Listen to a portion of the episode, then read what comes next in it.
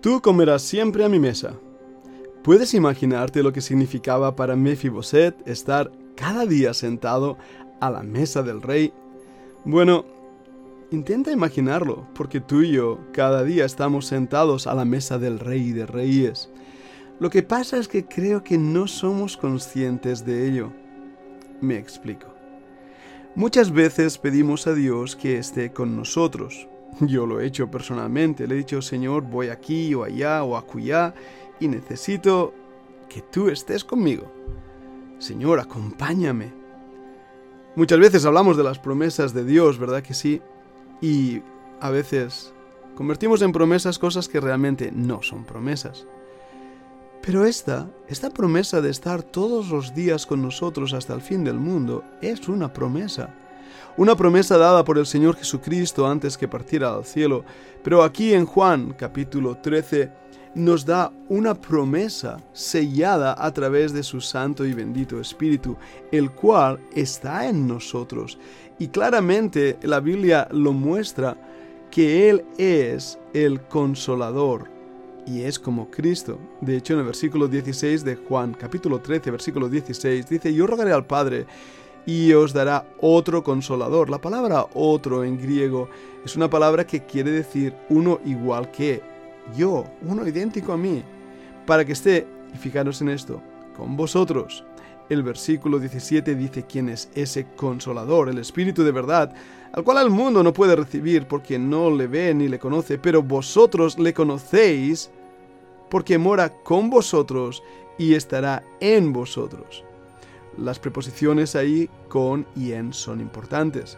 Estaba con ellos el Señor Jesucristo, el Padre, el Espíritu Santo, siendo unos, estaba ahí con ellos, es la Trinidad, pero iba a ser en ellos.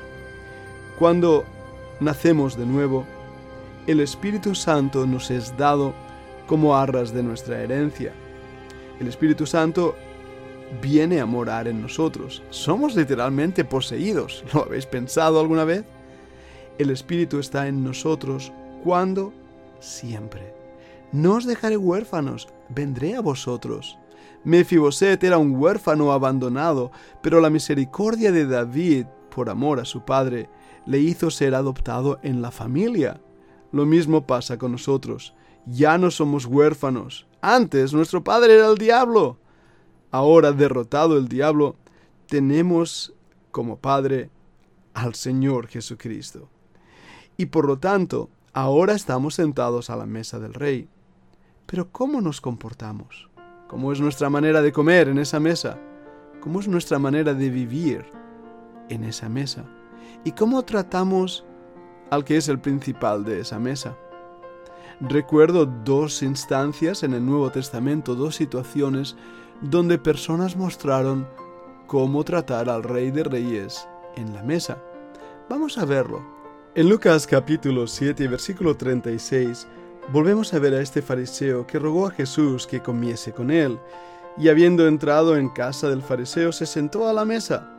Entonces una mujer de la ciudad, que era pecadora, al saber que Jesús estaba a la mesa en casa del fariseo, trajo un frasco de alabastro con perfume, y estando detrás de él a sus pies, llorando, comenzó a regar con lágrimas sus pies, y los enjuagaba con sus cabellos, y besaba sus pies, y los ungía con el perfume. Cuando vio esto, el fariseo que le había convidado dijo para sí, Este, si fuera profeta, conocería quién y qué clase de mujer es la que le toca, que es pecadora. Jesús respondiendo le dijo, Simón, una cosa te tengo que decir. Y él le dijo, Di, maestro. Un acreedor tenía dos deudores, el uno le debía 500 denarios y el otro 50, y no teniendo ellos con qué pagar, perdonó a ambos. Y pues, ¿cuál de ellos le amará más? Respondiendo Simón dijo, pienso que aquel a quien perdonó más. Y él le dijo, rectamente has juzgado.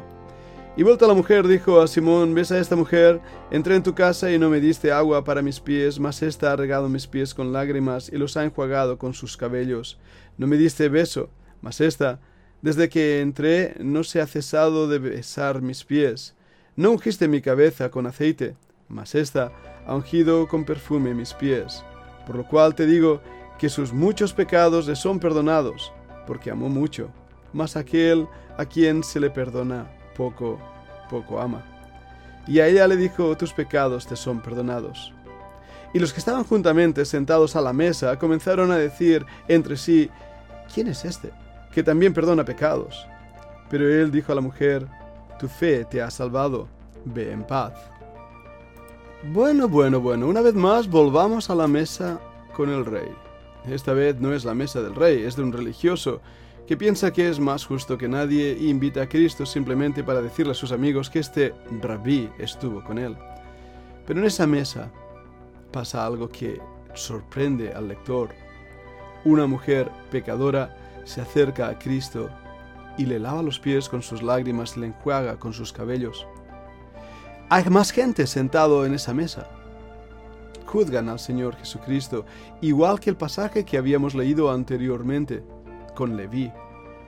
Sin embargo, el Señor, que conoce los corazones, ve claramente la fe de esta mujer sin tan siquiera esta mujer haber dicho absolutamente nada en cuanto a sus pecados. Creo que su actitud mostraba lo que pensaba, no hacía falta decir nada, porque su vida demostraba qué sentía en cuanto a sus pecados, ese quebrantamiento, ese dolor, esa agonía por lo que había hecho en contra del Señor. Por eso su fe le había salvado sin aún haber mediado una sola palabra. Pero, a diferencia de ella, los demás, orgullosos, juzgan.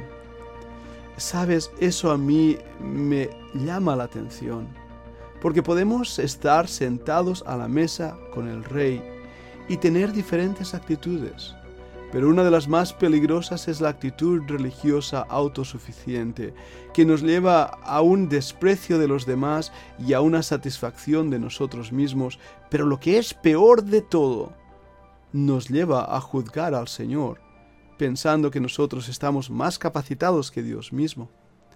A diferencia de esta escena que hemos visto, hay otra escena que quiero hablar de ella. Esta es la última mesa del Señor antes de ser crucificado. Esa noche cuando celebrando el Pesach, la Pascua, el Señor Jesucristo estaba comiendo con sus apóstoles. La Biblia nos narra cómo en esa última cena el Señor instituyó algo tan precioso como aquello que llamamos la cena del Señor, el pan y la copa, recordando el cuerpo de Cristo dado por nosotros y recordando su sangre, esa copa del nuevo pacto en su sangre, que por nosotros fue derramada. En medio de esa situación tan hermosa, la mano del que le entrega en esa mesa estaba comiendo con él, nos dice el versículo 21, mas he aquí, la mano del que me entrega está conmigo en la mesa. Lucas capítulo 22. Los discípulos no se dieron cuenta. De hecho, Empezaron a, a, discutir entre sí quién de ellos sería el que le había de hacer esto. Y luego de discutir hay una nueva disputa en el versículo 24 respecto cuál de ellos sería el mayor. Qué triste ver el corazón de los hombres. Están sentados en la mesa del rey y no ven quién le traiciona. Solo discuten quién de ellos será el mayor. Y están preocupados por llenar su propia barriga. Muy típico, ¿verdad? Y muy presente. En el versículo 25, el Señor les corrige. Le dice que los reyes de las naciones se enseñorean de ellas y los que sobre ellas tienen autoridad son llamados bienhechores, mas no así vosotros, sino sea el mayor entre vosotros como el más joven y el que dirige como el que sirve, porque ¿cuál es mayor, el que se sienta a la mesa o el que sirve? ¿No es el que se sienta a la mesa? Mas yo estoy entre vosotros como el que sirve. ¿Cómo me gustaría que algunos de esos pastorcillos que presumen de sus Ferraris y de sus coches deportivos, y que dicen como son siervos de Dios y por eso Dios les ha bendecido con todo bien material, leyeran esos versículos y vieran el ejemplo del maestro que tomó una toalla y se la ciñó y se puso a servir. Dios busca siervos, no reyes entre los hombres. Y busca siervos que estén dispuestos a sentarse a la mesa con Él. El versículo 28 de Lucas 22 nos dice, pero vosotros sois los que habéis permanecido conmigo en mis pruebas. Yo pues os asigno un reino, como mi Padre me lo asignó a mí, para que comáis y bebáis a mi mesa en mi reino. y os sentéis en tronos juzgando a las doce tribus de Israel. Sin duda alguna, esta promesa fue dada a los doce, pero el patrón bíblico nos ayuda hoy a entender esa promesa que el Señor nos da de que nos sentaremos en su mesa. De hecho, en el libro de Apocalipsis nos habla de esta gran verdad. Vayamos a Apocalipsis 3:21. De hecho, leamos desde el versículo 20. He aquí yo estoy a la puerta y llamo. Si alguno oye mi voz y abre la puerta, entraré a él, y cenaré con él, y él conmigo. Al que venciere, le daré que se siente conmigo en mi trono, así como yo he vencido y me he sentado con mi Padre en su trono.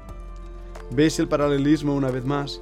El Señor nos está invitando a sentarnos con Él a la mesa.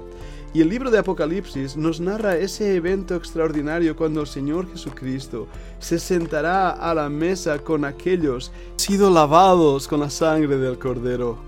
La cena de la iglesia, la cena del Señor se volverá a repetir en los cielos. Todos los salvos de todos los tiempos todos aquellos que fueron limpiados por ese rey de reyes, que fueron restituidos, que eran inválidos, pero fueron levantados, se sentarán a esa mesa. Miremos en Apocalipsis capítulo 19, versículo 7. Gocémonos y alegrémonos y démosle gloria, porque han llegado las bodas del Cordero y su esposa se ha preparado y a ella se le ha concedido que se vista de lino fino, limpio y resplandeciente, porque el lino fino es las acciones justas de los santos. Y el ángel me dijo, escribe, bienaventurados los que son llamados a la cena de las bodas del Cordero, y me dijo, estas son palabras verdaderas de Dios. ¿Estaremos en esa mesa? Yo creo que sí, yo anticipo ese día glorioso en que el Señor venga a llamar a su iglesia, a rescatarnos de este mundo. Si ven pronto, Señor Jesús, tu iglesia te necesita, anhelamos estar ante tu presencia y de esta manera sentarnos por toda la eternidad en la mesa contigo. Pero mientras ese día no llega, Gracias que cada día podemos sentarnos a la mesa del Rey, disfrutar de su presencia en nuestras vidas.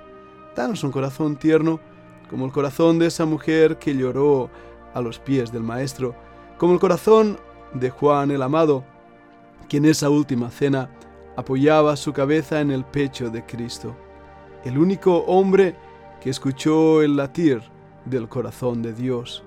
Danos esa cercanía para que escuchemos tu latir. Te lo pedimos en el nombre de Jesús. Amén.